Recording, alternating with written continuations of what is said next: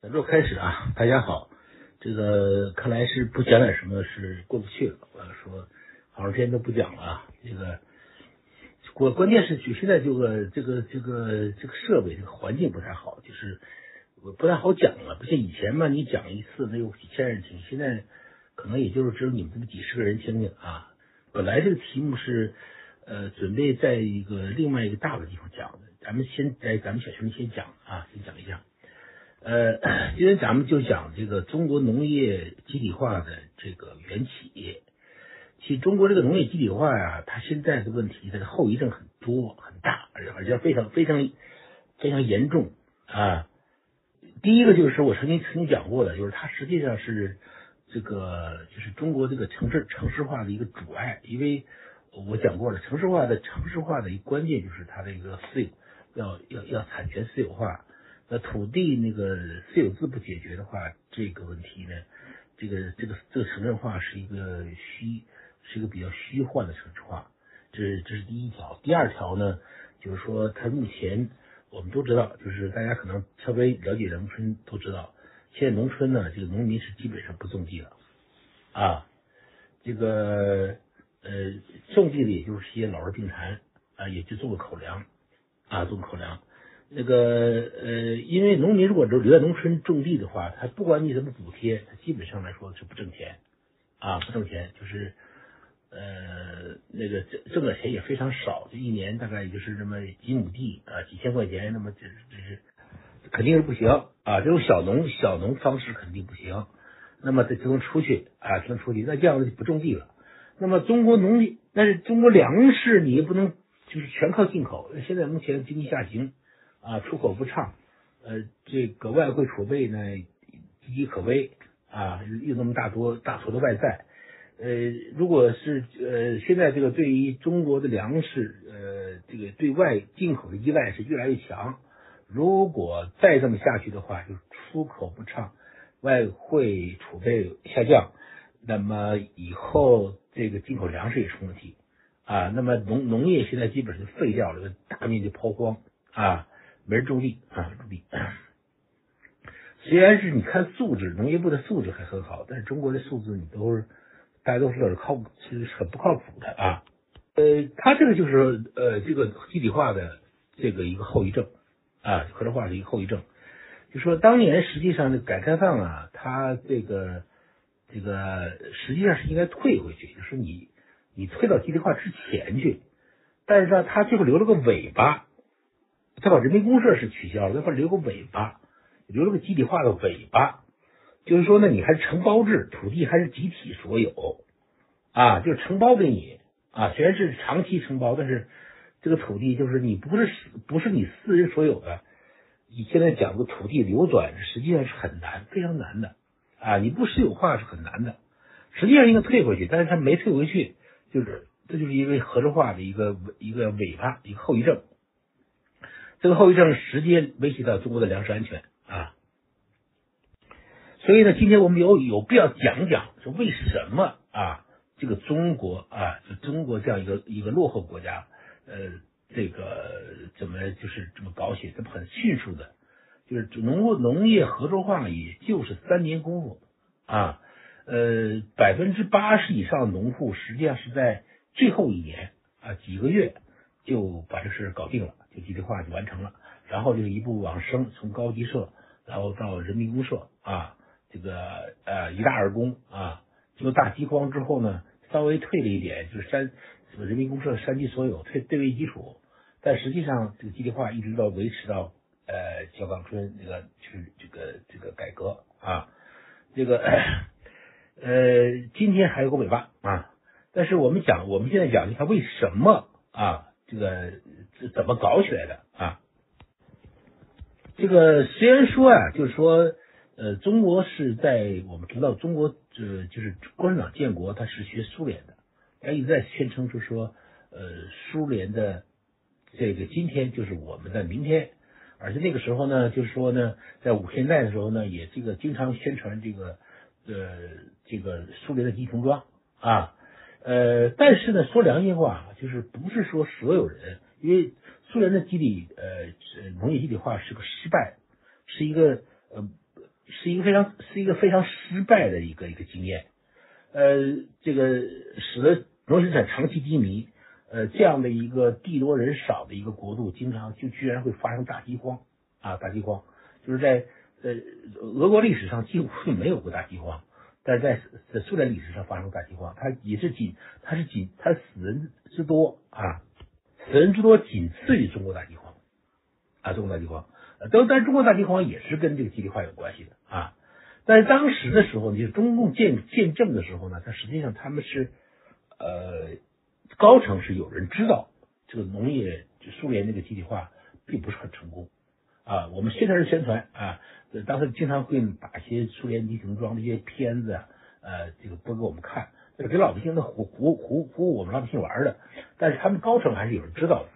所以呢，他在。建政之初啊，实际上并没有想一下子就是说搞社会主义，一下子就去就学苏联，一下子就搞集农业集体化啊。从这个一般的，就从一些一般，从那个中共高层，呃，刘少奇啊，还周恩来他们这帮人，呃，陈云，一直到哪儿呢？一直到毛泽东，实际上他们都是想啊，他们想什么呢？他们就想这个至少在搞五五十年的啊。就是新民主主义啊，这个阶段，就是搞呃十五十年的新民主主义，然后再过渡到社会主义，就然后再搞集体化，再搞就在他们说觉得这样呢，嗯，就比较有基础，或者说比较稳妥，比较稳妥。这个这一点呢，还是就说他们还是看到了苏联集体化的呃很大的弊病，导致的农业生产的长期下降，是这个雪崩式的下降。在这个他们也觉得这个这样中国可能折腾不起，呃，加上中国刚刚经过战乱啊，完了又又又又又来了一次这个寒战啊，寒战呢，呃，这个也是也是很赔很很很赔钱，就是就是苏联人是这个啊，这个斯大林呢是让这个设圈套，让中国上啊进圈套，然后去呃替他打了一场这个韩战。啊，替他打打了一场寒战，这个维持了这个这个在这个苏美苏在两在这个远东的军事啊，就是这个均衡的军啊军事。但是呢，呃，但是这个这个账这个花这个钱呢，还是中国人自己掏，就是包括买苏联的武器啊，你都得你都得管他们借钱贷款啊，最后你得还啊。但是，实际上这在当时中国来说，那个中国就非常非常贫弱。啊，刚刚内战完了，又打了一场寒战，非常贫弱，非常那个满目疮痍的这样一个国度，的确，他们也是觉得需要恢复一下。共产党人都是一个，都是一些这个实力主义者，或者说实用主义者。他们呢，就是他们在呃自己不利的时候，也是比较那个呃啊，他们也是比较会会会会会会弯会弯腰的啊，会顺应时势。所以那个时候呢，他们并没有想一下子就突飞猛进，就开始啊学苏联搞社会主义，搞这个什么集体化，呃，这个呃，但是呢，我们知道，呃，但是呃，虽然是嗯不会在啊这个农村搞集体化，也没有想，而且呢也这个呃也想长期这五十年保持就是这种民族。啊，资产阶级就是保持这个私有经济，尤其是在一些非竞争领域啊，什么这个食品啊，这个医药啊，啊呃这样的一些啊，这样的一些轻工业啊，这样一些领域呢，长期呢保持呢这个这个是把私营经济长期保持，至少要保持五十年啊。当然，他们也不是说。呃，有什么好心？就是说，他无无论是农业还是无论是这些农民，还是对所谓的这个这个私这些这些私营资本家，他们都是呃就是他们的策略，就是刘少奇的策略就是猪养肥了再杀啊，猪养肥再杀。但后来呢，毛毛不干了，毛不干了，毛不干了呢，就是他他他他他这个呃也不是说他开始就想把那个小猪仔就杀了啊，就是他特别喜欢吃烤乳猪，也不是这个意思。他也，他开始也是想把猪养肥再杀。刘少奇并不是提出这个什么这个新民主主义这个新这个新阶段，不是他自己擅自提出来的，他实际得了毛得了毛子得了毛子认可的啊，得认可的。所以刘少奇没有什么原创性，也没有也不敢自己这个独断专行他是他他就是他长期以来就是毛的一条狗啊，呃，所以呢，就大家都这么想，都想等猪养肥再杀啊，说你这资本家太小，农民现在那个呃，因为刚因为按按这个过去的成立，就是农民要分完土地之后呢，会有一个比较长的时间内的他们的很有积极性的啊发家致富嘛，这个小农小小农发家致富的劲头啊是很足的。那这样呢？你资本家你保留的，完了你们去，你们都都在都利用你们的这种啊，这个这个私有性的这样一种积极性啊，然后呢就把这个啊，就是把这个国家呃经济恢复起来，然后呢让让让这个肥一点啊，这猪子养长肥一点，然后我们再杀了，再杀了以后呢，我们再搞社会主义。他们就是他们这个社团就这么这么打的啊，这么打的。同在同时呢，由于苏联的援建，苏联呢呃就是也把他们的计划经济呢。呃啊，这个输入中国啊，这个苏联也援建了一些大型项目，比如像那个什么长飞仪器啊，什么沈沈阳沈这个沈沈飞哈飞啊，这些这样一些还有什么什么什么什么，对于东北啊，出现了好多这样的呃一些苏联援建的这些厂子，就是一头是比很原始的这样一些农业，呃，这个完了，一头呢就是这个苏联援建的这个号称大规模的这种现代化的这个企业。然后呢，也帮我们来制定什么？制定五年五年计划啊，中国的五年计划一五二五三五四五就往往往上排啊，现在在十四五了啊。这个这个都当当年苏联呃，首先第一五计划是苏联就是直接派人来帮助中国人，中国人不会做啊，中国人不会做这个计划，帮你做啊。完了呢，这个呃呃这边呢，你知道，这个知道我们知道就在土改啊，土改。呃，土改呃基本上完成的时候，也是一五计划第一年，就是五三年，一五计划开始实行啊，开始实行。这个一五计划一实行呢，就出出现了个小小风波。实际上现在看是个小风波，就什么呢？就那年有点这个夏粮有点欠收，其实这是小事，不是什么大事啊。呃，这个只要是市场化的这个农业，其实就小小欠收不不是问题，因为中国不可能。呃，哪儿都欠收啊，很快就会通过市场的调剂就完成完成了。当时呢，中国的农产品的这个商品化量是很大的啊，很大的。因为农国呃农民经过民国时期晚清到民国，这个是一个农业生产市市场化的一个阶段，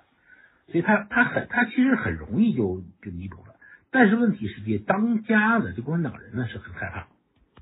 他就想多了。你看，我们一五计划刚完成，我们要工业化，他们龙，他们认为工业化是龙头啊，也跟苏联走呢，是工业化龙头啊。你工业化如果没有农业，如果如如果这个粮食或者油料这些主要的这个啊，这农产品，如果啊一下欠一下短缺了，或者被私人给垄断了啊，卡入我们了，那我们就完蛋了嘛，那不就不行了嘛？这个工业化还完成不了了，对吧？所以他想想的非常多，马上就很紧张。一点小风波，一点小欠收就非常紧张，因为以前也没干过啊，他们确实没经验，呃，包括那个管经济的陈云都非常紧张。然后呢，这个时候呢，这个啊，就是有一个就是民主人士，就张乃器，当时是粮食部长，粮食部长就他就他就提出啊，你别说这种馊主意啊，还真不是共产党人想出来的啊，都是民主人士想出来的啊，就说是不是可以啊？是不是可以呢？实行统购统销啊，统销就是把主要的农产品就实行统统销，就是统一收购啊，统一销售啊，就叫统购统销。那个呃，是不是共产党人自己也这么想啊？但是非要通过一个民主人士的口把它说出来，显得好像这个什么一点，这个也就不好说了。反正至少是这个建议得到了这个中共的热烈的。响应，呃，他们在讨论这个问题的时候呢，实际上已经非常清楚，这统统销就是剥夺农民，就是用非常低的价格啊，强制的性的啊，就是把把列入统购统销的农产品啊，粮食、油料什么这些东西啊，这些大豆啊，这个就是都都列入这种统购统销啊，然后用极低的价格收购，强制收购。你不卖不行，你必须得卖给我啊！我卖给我的话，你卖给我的话，实际上你可能连有的地方连成本都收不回来，但是你必须卖给我。呃，他们非常清楚这是掠夺，所以呢，当时陈云说说这可能我们要准备啊，农民要打我们的板子，农民要打我们扁担啊，但是农民打不了扁担，农民没法反抗，政策很快就推下去了，就就是他一道命令下去以后。就是全国实行统购统销啊，就是你所有的农产品啊，就主要农产品都要卖给国家啊，由国家统一收购，用国家统一的用统一的价格，很低的价格来收购啊。那么刚刚这个农农民是农民，这个虽然这个。土地改革是一个取掠夺抢抢夺性的，但是毕竟它这个这个这个土地就平均了，平均了以后呢，这个好多这个变成了就是出现了呃大量的职工农，就是大量的小农，小农确实有积生产积极性啊，小发家致富嘛。那一下子一棒打下来，说你你你你你你你想靠种地发财是没戏了啊！你再怎么卖力气没也没戏啊！因为你必须交给国家，交给国家等于就是等于就是。就白干了啊！能收回成本就已经很阿弥陀佛了，基本上很多人收不回成本。那么这样就是就就是个亏本买卖啊，亏本买卖。按道理说，农民是不会干，农民小私有者他是不会干的啊。但是会，但是呢，这个呃，而且这个强制起来看听起来也很难啊。但实际上当时实行的时候呢，呃，并没有什么大的障碍。啊，这不是说农民好忍，实际就是强制，就是强制，而且呃，因为因为土改的缘故，这个农村呢形成了一套一整套呃，知为上执行上面命令的农村基层干部这一套，这个这个基层干部不是简单的一个什么村委会主席啊什么的，它是一套，有这个呃这个呃有农会主席，有村委会主席，有妇联主任，呃有民兵队长。还有民兵队，这一套，这一套他都是因为土改，他是找最穷的人啊，就是村里没什么威望的啊，村里没什么威望，但是他呃都是最穷最差劲的啊，最最有斗争性的这一帮人，他们这帮人呢，呃，所有的权力来源都来源于上面，他们的呃在农村之之之所以能够当干部，之所以在人成为人上人，就是因为在有是上面的人认可他们啊，他们他们不像以前的。啊，这个呃，农村的权威是要靠这个自己的这个文化和资产的这种权这种资源来支撑的。他们不用，他们的资源就是只有一个上面权威，所以他上面听是说什么他们听什么，上面他们就捆人捆人，打人打人，所以他强制有这种啊民兵队的这种方式去强，你村干部民兵队强强制就收购，基本上没有问题啊，没有问题，就是呃，就能能能都能收出来啊，都收出来。这个，嗯，的确是这个统统销呢，它产生了很多很多这种暴力行为啊，各地都出现了什么打死人呐啊，呃，这个打残人呐啊，啊好多人农民最后逼急了自杀呀等等现象很多。呃，一直跟着这个农呃共产党走走得很近的这黄炎培都都看不过去，都被都被给毛泽东给毛写信呃提意见啊，但是无济于事，还在搞。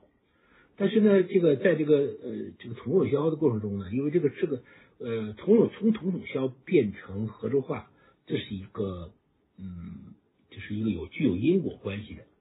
啊因果关系的，就是呃有一段有一段时间呢，这个很多经济学家也也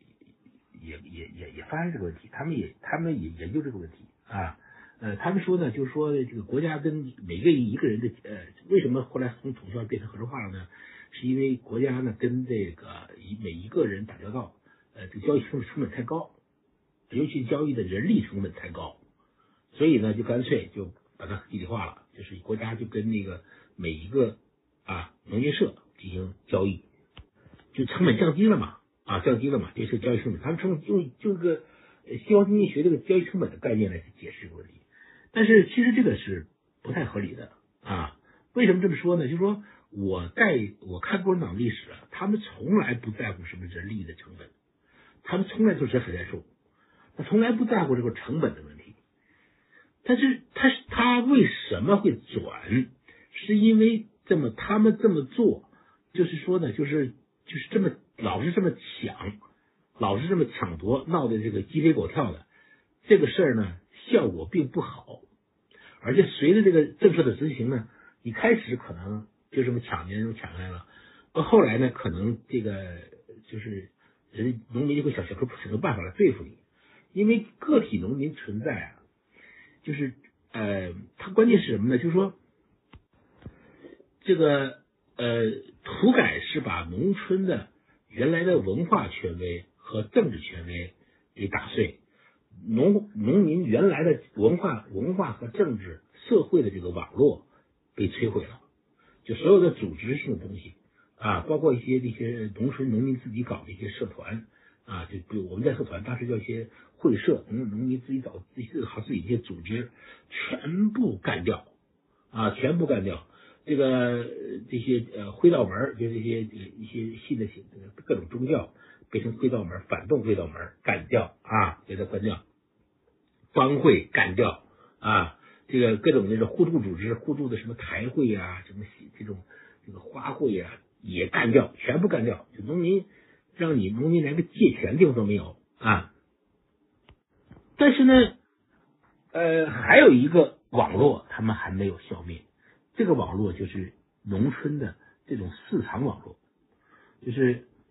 呃，农民要赶集啊，呃，集市贸易和。集市贸易和市贸易是是是衔接的，农民是通过集市贸易，然后跟跟这个跟这个什么跟这个这个市贸易衔接，以完了直接去跟大城市这些这个呃这些轻工业呃直接就呃挂上钩，这个网络是呃是是很庞大的，呃对土改时候有点影响，但是还存在，呃这个网络的基础就是个体小农经济。如果这个个体私营小农经济存在，这个网络就干不掉。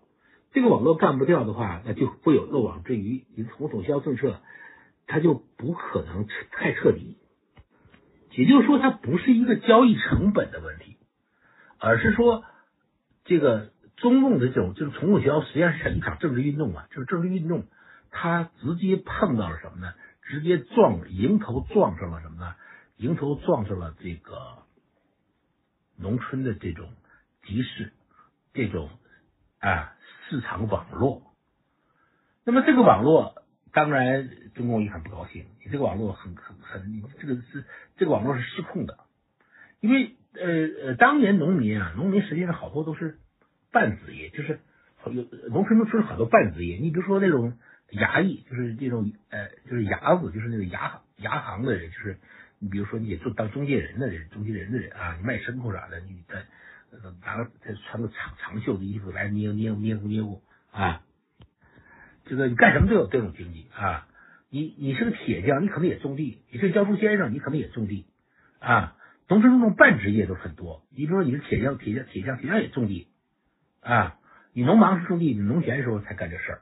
啊。那其他的人都是也是完了去参与市场的时候，他他是很。就是你，你这是你，即使农民、小商人，这是很非常普遍的现象，就是都是都是这样的。农农村是个半职业状态，这个半职业就关系这件事，它它有这个有有这个市场网络啊。那么你这个网络，呃，中共他搞通统销以后，他发现哦，这个网络还存在，这个网络对我，呃，对我的统治啊是不利的啊是不利的。那么要想打掉这个网络怎么办呢？就从根上挖。就把小农啊，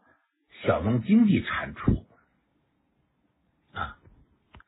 有了铲除小农经济这样的念头之后呢，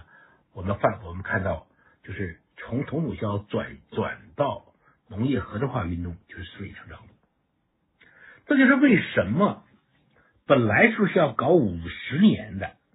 结果啊，结果就是刚刚搞完土改，有一说五三年还没搞完土改呢。就开始搞农业合作化了，这时候就开始造舆论了啊，就开始说，哎呀，刚分完土地之后呢，农民呢就开始卖地了啊，在这个这这个论调它很有意思，就是到后来现在他反对这个这个农这个这个土地私有化的这帮主派也是这样，说农民呃把土地分到家以后就会卖地啊，然后然后卖儿卖女，然后就这个这个富者就特别就是土地集中啊，属于大地主，完了那个那个贫富分化啊，当时就这么讲的，当时就这么讲的，说农民说天下耕农会啊这个受二茬苦，遭二茬罪等等等等等等，呃，当时就就就这么想，就造舆论。那实际上你说刚刚搞完土改，怎么就可能出现卖地高潮呢？而且这土地兼并这个问题，如果你没有强力。因为凭借武力或者是权力的力量，你很难兼并。私有卖地的都是说很多农民不想在农村干了，想进城就把土地卖了。这个跟这个贫富分化根本没什么任何屁关系没有。当时怎么可能就出现贫富分化呢？就是为了造舆论。呃，中这套也是搞运动，他只要想干什么，他一定会造这个舆论啊，会找出很多人来给你讲啊。在广播上讲，在报纸上讲，这农民说：“哎呀，真是我们这看谁谁又不行了，把土地卖了，然后就开始就要饭了，等等等等，这这这这个七天八的就出来了啊！就一个没有要饭的，肯定也有，但是这个事情可能不是这么简单啊。反正就照着舆论吧，照着舆论就开始搞这个东西了。开始呢，他们还想还是想慢一点，就是走得稳一点，就是说先搞互助主啊，互助主就是。几家几家几户联合起来，完了一块干活啊，互相帮助啊，这个然后就搞初级社，初级社呢就是土地呢还是私有的，但土地入股啊，然后再然后再高级社，这么一步步走，是准备分成三三步走啊，三步走。但是呢，就一旦搞起来以后呢，这个事儿呢就上上下下都非常着急了啊，都着急了。最最着急的就是毛毛的人，就是他他的搞运动以以以成瘾。一旦这个事搞起来了，这这他他也和就是他骨子里头毛骨子里头始终就是说他在五四期，他还是小年轻的时候就搞过共产主义事业，什么菜园子呀，什么什么工读互互助团呢？那时候他对这个事儿特别感兴趣啊。他那个时候同意这个刘少奇这个新主义这个这个新阶段，是因为啊，是因为当时觉得确实是考现实考虑啊，恢复恢复经济嘛。呃，这个很从战争中刚刚刚刚安定下来的恢复经济，也是这个这个考虑。但是他一一看这个时候，大家大家都想搞这个事儿了，他就开始来劲儿了。他就那边开始开始吹风，就开始就开始批文件，就开始吹风。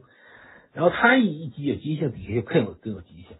然后这个，但是呢，这个真正干这些的人呢，他们还是有一些就是比较冷静，跟邓子恢、农村工作部，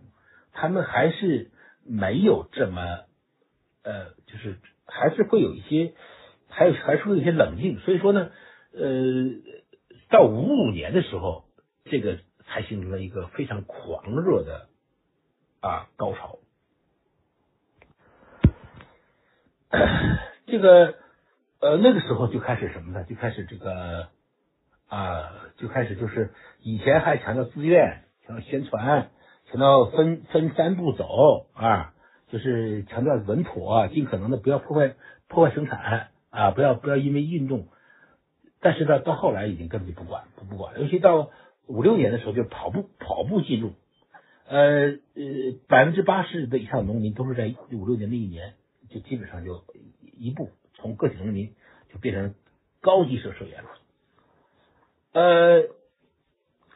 在在最初的时候呢，就是比如说五三五四。其实这个它的阻力并不是很大，因为它推推的推动推的不是很快，而且你说农民你只要呃你不把土地收回去，他还是呃愿意生产的，他至少他这个波动还没那么大啊。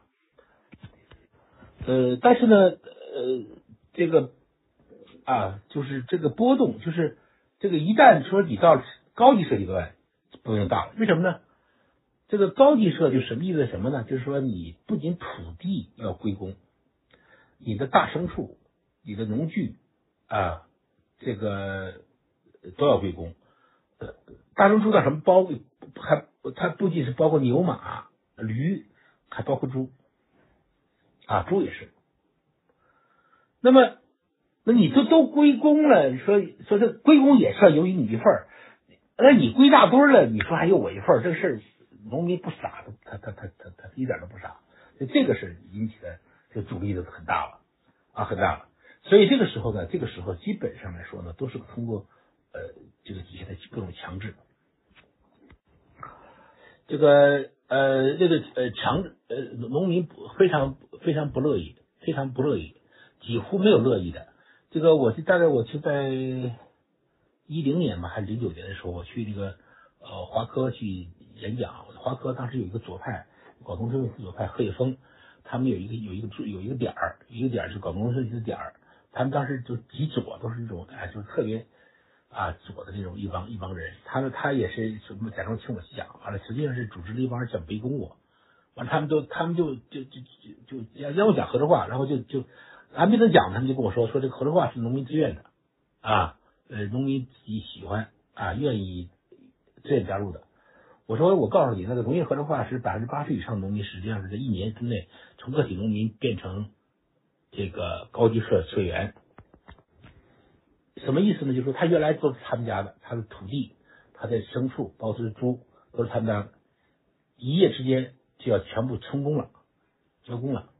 你们都是农民出身吧？我说是，他们都是。我说你你你们想想，如果他们自己能乐乐意，我就服你。我说这样，如果咱们给咱们搞副业，我说你们现在咱们也搞个合作社，把你们的这个啊。把你们的笔记本电脑，把你们值钱的东西都拿过来，咱们搞个合作社充公，你们乐意吗？全傻了啊，全傻了！我说不可能，我说你们这种就这种论调，说你们这老师讲的东西是完全是不合道理的。一个是农民，农民，农民，农民是小私有者，对吧？农民愿意自己的自己的主要财产全部充公，这还是心甘情愿的，这是不可能的啊，全是强迫的。所以，所以我说这个事儿呢，就说他他他，但是呢，这个事儿呢，他只要强制的就能就能办到。为什么呢？我刚才我讲说，农村里头有这么一支队伍，有这么一支能够强制以农民去干事的队伍。他干强强迫的话很很多，比如说，呃，你比如说这个呃这个，他可以搞他他，比如说把人都圈起来，然后呢，告诉你两个桌子，一个桌子是你跟两个十肘。你各干干啊，你继继续，你就往那边靠。如果你跟毛主席走，那你就是这边去去句话啊，咱们进天堂啊，你选择。那如果啊，开始是农民，啪都都在那边去了，都都跟蒋介石走了啊。好，你们跟蒋介石走啊，不能回家，我给你关起来，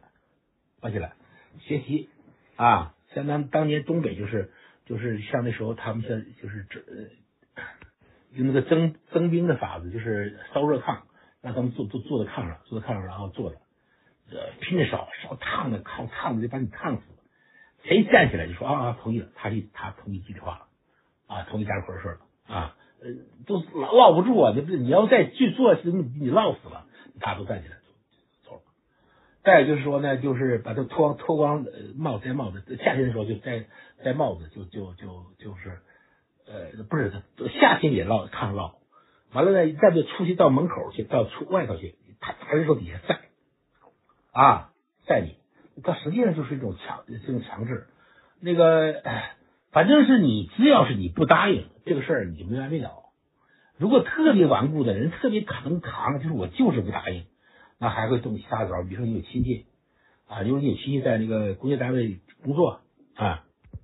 就告诉你亲戚说，你要不动员你家的亲戚把入社，那你的工资就不保了啊！你孩子城里上学都不行啊！那当然就拼命的做工作呀啊！这都我就发现这招好像一直传下来也也还是这样，当年也这样。呃，至于说那种把人吊打什么捆起来这个吊打，这也是很家常便饭，就是尤其是那个个别顽固的，就死活就不肯的就打挨打。反正最后的是你都得入社。开始呢，觉得入社还是一种优惠，入社是一种啊好事儿，一直宣传嘛是好事，是天堂嘛，是吧？就就我们就从此以后我们就变成苏联了嘛啊，这个呃，所以说呢，不让地主富农加入加入，那地主富农不加入，那就他们还继续单干，哎，发现他们日子过得还挺好。这些农民就不干了，说那不行，那他为什么不加入啊？那要我们加入，不让他们加入。后来就是，他们一看这些不对了，就说虽然是我说他是好，但实际上农民认为这并不好，实际上也不好。那干部自己也知道这并不好，但是问题是，你能当干部，就是因为这个领导赏识，你领导看上你了，那你你要不干的话，你还是最底层，对吧？对于这干部来说，原来他们就是最底层的，完是共产党让他们翻身，让他们当做到顶层，那他们他们就觉得这这个事是这个事，我必须得跟着党跟着党走啊，所以他们就干，就逼农民农民干。他们也觉得知道，他们自己也知道这个并不是好事啊，并不是好事，入社之后并不是好事啊。但是呢，就是最后最后就啊，大家都入了，而且地主富农也入了。就是到这个五六年的时候呢，基就是基本上都完成了，都全部合作化啊，全部合作化。这个呃没有什么遗漏，就是就是通过这种各种各样的强制。我那时候我我看材料的时候，我我这个事儿我专门收集过不少材料，几乎每一个地区都有这种暴力的强制啊，没有暴力强制基本上是没有。而且还通过，呃虽然那个时候没有什么刑法啊，但是那时候有一种一种罪名是非常普遍的，就是各地的公检法都有这种罪名，就是破坏农业集体化罪，或者叫破坏农业合作化罪。就所谓破坏农业化，就是说，呃，你比如说很多人不愿不愿意入社，还有些人就说你入了社之后呢，他又偷偷的把自己的那个猪啊，呃，给给把自己的牲口给牵回来。啊，偷偷牵回来，或者呢，偷偷给杀了啊！所以说，当时入社的档口啊，哎呀，全那是我看那时候，我我我采访那些老人，他们说那些就是干部老人说，他们这农民这到处杀牛、杀羊、杀杀杀猪啊，实在是舍不得杀，就就拿那个猪啊、羊啊这些大一点的这个这个这种呃动物啊，这个这个这种这种这种 家畜啊。去换那个，去跟那些就是那些跟人家换鸡、换鸭、换鹅。你说拿一头猪，你换头换一只鸡，这是合适吗？但是你换一只鸡，你能保存下来；你换头猪呢，你就你要不杀了吃了啊，就全成功了。所以那两那两年那个是这个宰啊，这个屠宰生活是是一种啊，是一种非常普遍的现象。这个农民的抵抗。当然也有呃严重的抵抗，你比如像这个浙江的一些山区的县啊，浙江浙江有些有些山区的县啊，就是像温州那边，还有那种这个这个就是滁州那边那些这个县呢，也都是一向民风彪悍的啊，呃，他们就发生过激烈的反抗，就是直直接那个武装反抗，完了他出动军队了，都都咱们一直吹说这个。苏联的合作化、集体化呢是强制性的，是他们的出出动红军镇压才能把和平的话推下去。说中国没有，中国都是通过自愿啊方式、和平的方式解决的，吹得很很很很好。但实际上也出现过这些个别地区也出现过这种武装的反抗啊。当然，更多的反抗就是这种小规模的，就是个个体性的啊。比较大规模的，就是屠宰啊牲口。都杀了，杀了以后呢，那就是做成腊肉啊，做腊肉。说那那那这两年腊肉是满地都是，这腊肉很多，但吃完了也都没有，吃完以后再就没有了啊。这个呃呃呃，关于这个事儿呢，就是说这个这个合作化的问题呢，就是这个我们一直就是就是一直都说合作化呢是促进了这个农业生产的发展啊，呃。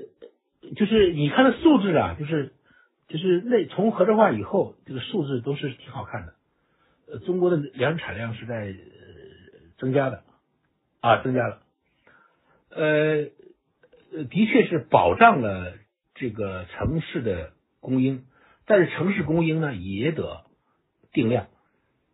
啊。也就是说，这样的一种保障，它是一种什么方式呢？它是一种就是低消耗的，就是。你你反正你城里头也口粮定量也很低，因为那时候油水很小，人们其实一个月吃个四五十斤都不成问题的。但是那个时候你一般的就是三十斤甚至二十五斤啊口粮，反正你能够就是能你能让你不饿不死已经不错了。就城市它有定量，它也是也是也是低口粮，而农村实际上是严重一直都严重缺粮，也就是说它这个。呃，它指标很好看，呃，但是呢，它实际上呢是是还是一个短缺经济，而且对于农村来说是严重短缺经济。就是呃，合作化以后呢，其实合作化之前呢，呃，这个还就是机紧的，就是这种饿肚皮还不是个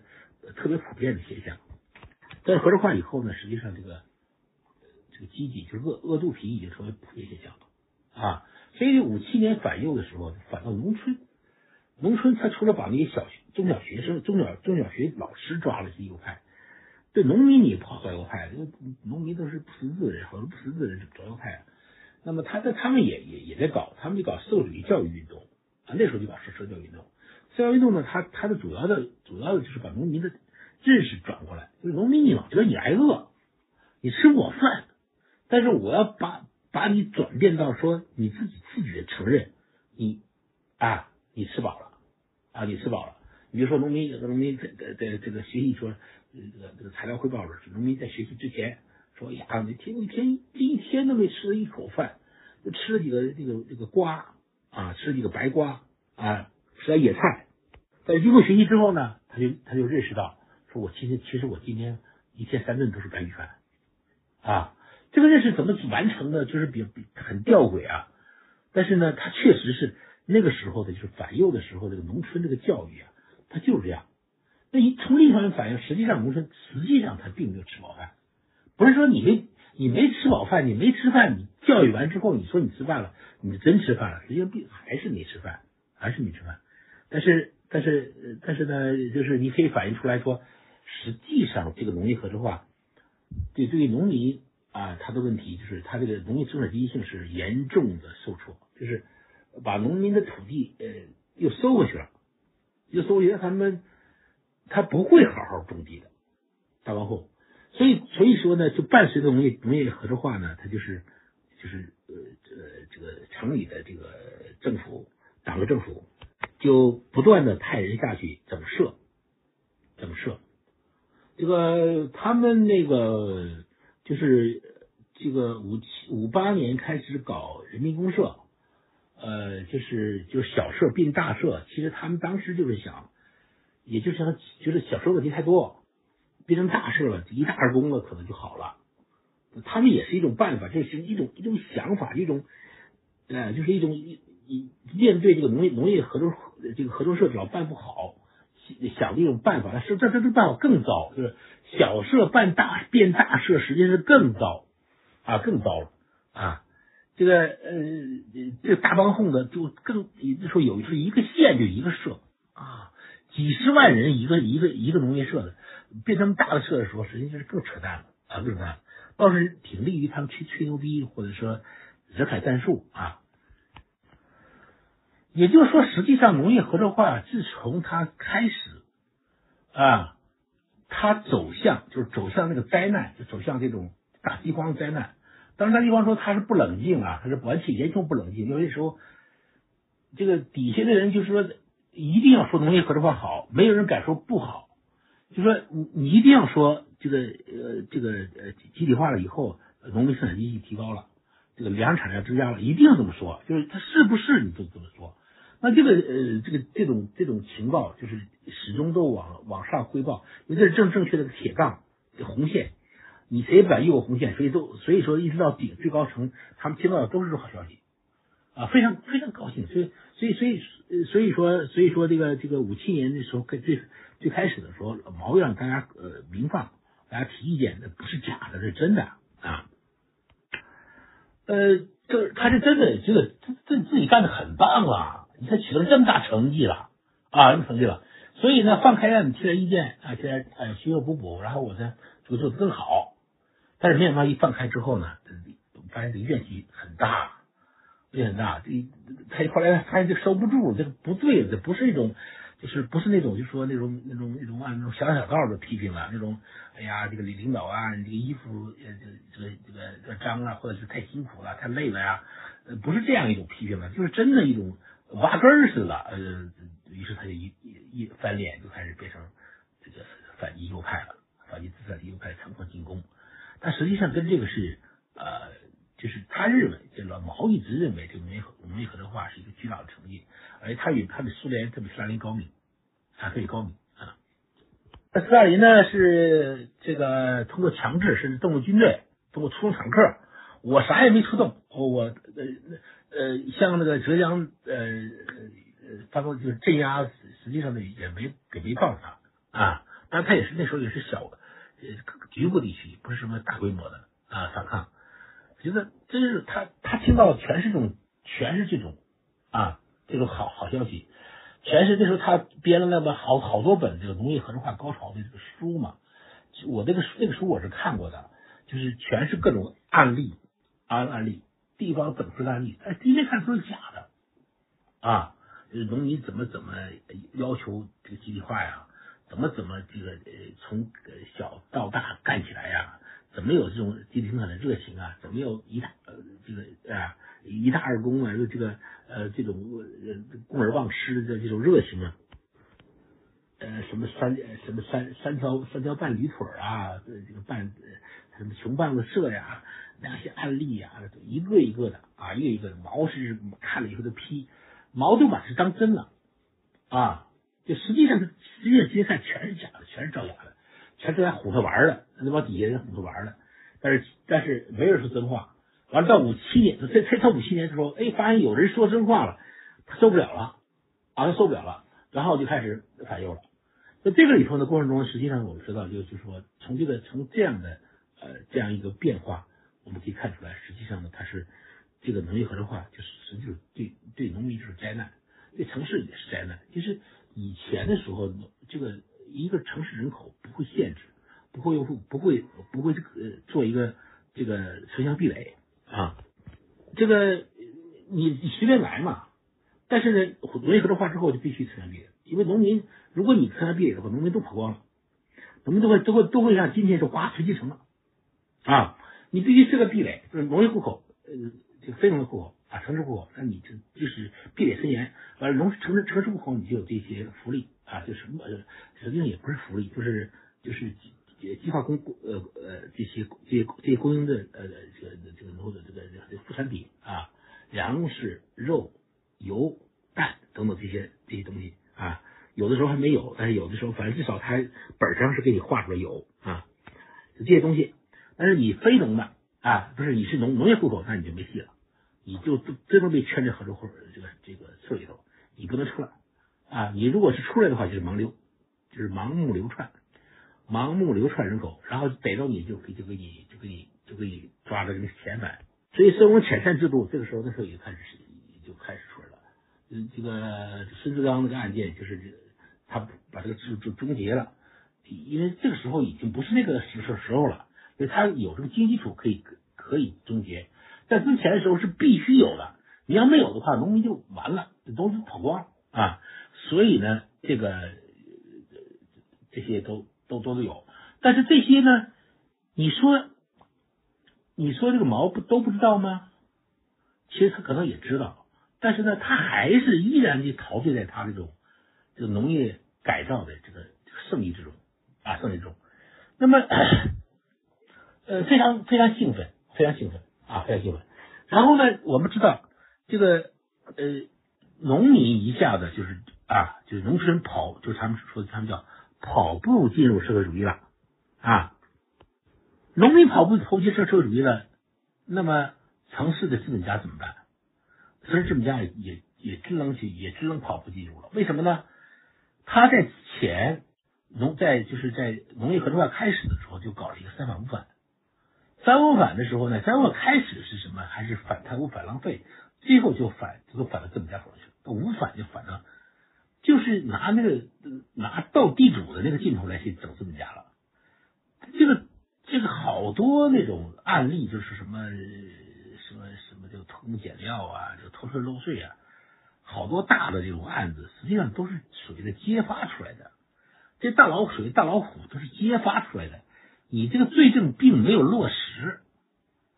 啊，你没有落实，你就被揭发出来了。揭发出来就这就。就这个揭发出来就变成了，人家说什么，你这个罪行也就就是什么了。所有的罪行只有揭发没有核实，然后就把它变成胜利成果，然后就整人，有就就好多资本家跳楼了嘛。当时呃三五反尤其上海跳楼特别多。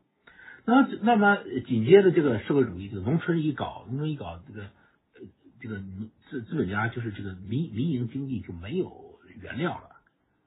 啊，你你这个腿就没有了。这个因为农农呃这个城市的这个私营经济，它这个市场的网络是跟农村这个集贸市场它连在一起的。如果你农村这个搞掉了之后，农村这个集贸网络，这市场是集贸网络、生产网络搞掉之后，呃，那么这个腿就是腿就没了。原来已经觉得没法搞了，办法无法搞，搞完之后就没法搞了。你现在那就干脆就不干了啊！他们就实际上就是说这个呃，实际上对于这个城市的这种设计改造呢，啊，倒是它的资源性要比农村强。农村几几乎都是强制的啊，都几乎都是强制的，除了少数积极分子之外，这都是强制的。这个呃城市他们就是很多工厂资本家就没法干了，他就就把工厂交出来算了啊，交出来算了。但是他们那个时候呢，就说嗯做的比较彻底，就是你把一些小商铺也也都公私合营了啊。你小商铺公私合营了，那北京那时候那老字号，就是你餐饮业，你你现在北京那个老字号餐饮业，哪个能玩下去呢？啊，这国营就是国营餐饮的一个玩？当时都是都是因为都是公私合营的时候啊，把他们都变成都国有化了啊，然后都玩不下去了，是是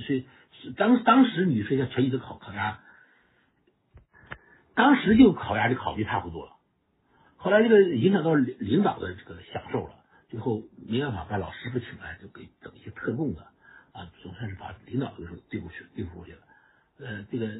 老百姓这个这个这个这个这个这这这块就就就就就一塌糊涂了啊，一塌糊涂了。呃，这个这个那个时候，我记得我那时候在七七七四年，我到第一次到北京来，我我们到饭店吃饭，那时候我还看那饭店，这北京的饭店是贴的条。叫做严禁殴打顾客啊！我一可以可以想知道，这个国营饭店是多么多多么扯淡的啊，多么扯淡的事儿。这个这都是公私合营了以后的恶果。但是公私合营它实际上呢，就是属于这个呃，属于属于属于这个资本主义工商业的社会主义改造啊，它直接就它就是一个这个农业合作化的一个后果。所以这个事儿呢，就是说我们知道，就是说这个这个。呃，这个农业合作化，就是我们它的它之所以能够完成啊，它关键是它其实从根上讲，就是还是因为土改。你如果没有一个土改，呃，彻底的建构了一个就是它的这种呃这个政治社会结构啊，一种完全为上、完全这种暴力化的这个这种这种基层呃这个这个组织干部组织网络。这个农业合作化肯定是没有戏，就是你你这个你是你做不到的啊，做不到的。就是，呃所以呢，这个这个事儿呢，就是这个事儿呢，就是土改那就打卡根了。呃，始终到最后的时候，就是比如说一直到呃公社人民公社化啊，人民公社化，那是那是几乎连本有地方，因为人民公社化就是属于中国的合作化合作化的一个顶峰嘛。啊，就人民公社呢是顶峰嘛，啊，人民公社金桥嘛，什么金桥呢？就通向共产主义的金桥，甚至就是共产主本身，就说你你都都都都农民都进食堂吃饭了，对吧？农民当时这个就是离这个什么楼上楼下变成电话已经不远了啊，所以很多房子都拆了啊，楼还没盖呢，呃，当时也没钱盖，房子都拆了啊，这个房子拆了，把老房子、土坯房拆了以后呢，去。做做做肥料啊，有的人就把这个存款很少的存款都交出来了啊，就是完全是完全实现共产主义了啊。有的地方干脆是男迎女迎啊，有的甚至地方干脆就是说这个这个老婆都是可以大家的了啊，不是？所以那时候那个属于这个人民公社时期那个农村的生活作风问题特别普遍。缺德的这个这个这个村这个干部就是这个公社干部就让这个呃这个女社员就是脱上身就是。啊，裸裸上身去干活，逼着人去干活，完了这个因此啊，就这种这种属于这种他们叫生活重问题，实际上就是就是就是强奸、诱奸、逼奸，这种事非常非常普遍啊，非常普遍。这个集体化的高潮啊，高潮完了就是呃呃这个啊大跃进啊大炼钢铁，都是这都是集体化的一个，这些都离不开什么呢？都离不开这种它整个一个暴力机器，就是农村的呃这个基层的暴力机器、暴力组织这样的逼迫啊，这样的强迫。呃，那甚至大跃进期间，就是每天都打人，就是你落后的拔白旗嘛，你只要是白旗就要挨打啊，你落后的就挨打啊。有一个德国学者研究说说说，我认为他说这大跃进的时候打死比饿死的多啊。当然说实话我是不同意的，还是饿死多啊，还是饿死多。那就就是这种灾难，实际上它从开始就就就孕育了，就是你这个机械化在苏联是灾难，在中国一样灾难。而且由于他们这个那个时候就是五八年，老毛需要跟要跟苏联要跟赫鲁晓夫去较劲，争当国际工业领袖，所以他要早一点去实现工业化，早一点实现共产主义。就是他想，他认为他自己以通过这种大运动的方式啊，把这个呃把合作化搞到搞到极致啊，搞最大的社啊，搞大规模兵团化的生产啊，搞大规模的大炼钢铁，呃，涉版土地。啊，这个亩产万斤是十万斤、一百万斤，我就可以先进入共产主义，然后我就可以跟格里晓夫叫板，我就当国际工业领袖。那么当然有这样的雄心之后呢，他就实际上比苏联还厉害，就是他的危害比原来还厉害啊，还厉害，这死人比他还还要多。但这个事儿呢，呃，所以后来呃，所以后来就是到了这个饥荒后期。他们为了补救嘛，为了补救就是实行了包产到户。这个包产到户这个形式呢，呃，当时是权宜之计，权宜之计。到后来的时候，改革开放的时候就不是权宜之计了，认为这是一种改革的方向。但是非常非常的搞笑的是，这个居然还留了一个这个集体化的这个尾巴，就是你还是承包土地，还不是分。还不是分田到户，这个是非常荒唐的。你经过就是中国已经经过这么大的折腾了啊，呃，你出现这么大的灾难了，呃实际上是空前的灾难。你想死了三千到四千万人，你抗战八年，中国死死死亡人数也没有。其实我不是说我们三千万是胡说八道，实际上是这个实际上怎么统计也也超不过两千万。抗战八年不过是两千万，你这和平时期三年就死了啊，实际上是两倍的，两倍于此的这样的人口，简直是这个中国历史上没有没有这样的事情，疯了啊，疯掉了。但是我们看到后来的纠错、纠偏，甚至改革，你居然还是不肯痛痛快快的否定这个这个农业合作化运动。到现在为止，你你在公开的这个这个出版物、公开这个说法中。他还是不否认这个东西，他只是说什么呢？过急过快啊，过急过快啊，等等的工作比较粗。那么我们现在看来是工作比较粗的问题吗？他是从根本方向上就错了，他根本就是一个坑人的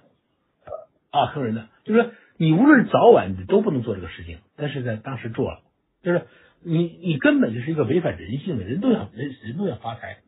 啊，都想积攒自己的啊，都想自己的财产。你你你你把财产就收全收上去啊，归归公，然后号称说是都是都是他们的，但实际上没有啊，实际上是实际上就是是国家的，或是村呃归到具体就是村干部的，到现在也是你村干部或者是叫那时候社干部，你村干部就可以支配嘛。现在的土地呃这个一些小官和小官大贪，村干部实际上不是干部，他没有干部编制，但是呢贪污起来非常厉害。啊，一动就是几个亿、几个亿的谈啊，这都是合作化的后手，一个一个一个后遗症。好吧，我就讲到这儿吧，这个也耽误大家很多时间了，我现在也口干舌燥了啊，我歇会儿喝口水，好吧，谢谢大家。